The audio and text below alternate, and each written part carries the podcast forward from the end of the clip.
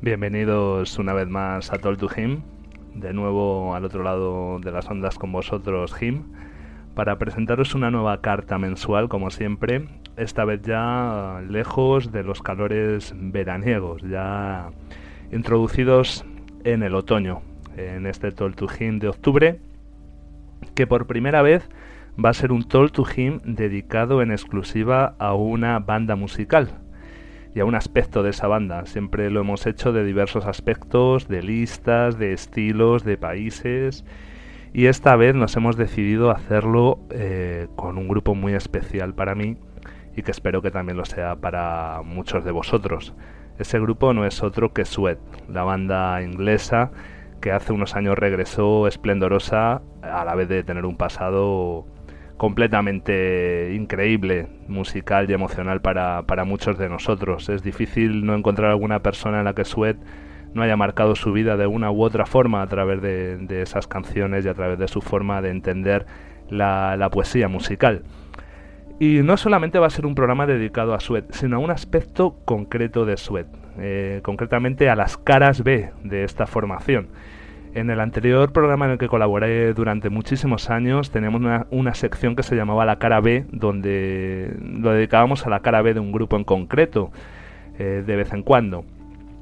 Esta vez, eh, un poco en homenaje a esa sección de la, de la, parada de los monstruos en cierta forma y como homenaje obviamente a Sweat, lo vamos a hacer de la cara B de Sweat aquí en Toll to Him.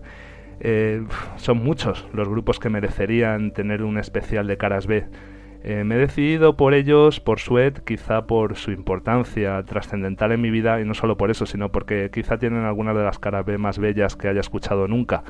Eh, rivalizaría con otras bandas, seguro que muchos tenéis algunas otras que consideráis son las mejores en esta sección, pero para mí lo son Sweat. Lo son Sweat, sobre todo a través y a partir de, un recopilatorio de caras B que no las incluye todas, pero que va a ser un poco referencial en el programa de hoy, que lleva por nombre Sweet File Lullabies un doble álbum sacado en 1997 con esa extraordinaria portada del, avión hecho pedazos en mitad de un, de un, de un monte.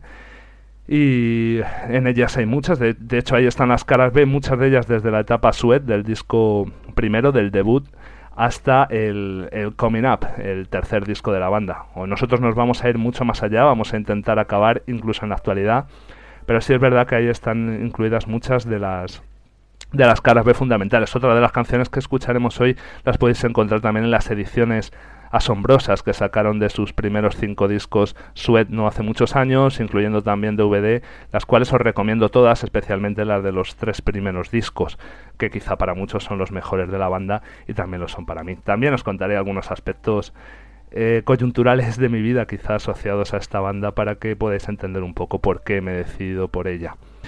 Pero es momento quizá de comenzar. Es momento quizá de empezar por las primeras caras de esta banda, cuando sacaron su primer single The Drowners y cuando ya empezaban a arrebatarnos a través de su poesía. Así que sin más, vamos a introducirnos en una de las bandas que mejor ha sabido cantarle a la poesía de la ciudad, a ese espíritu urbanita, a esa manera de luchar tú y yo contra el mundo. Vamos a escuchar Suede.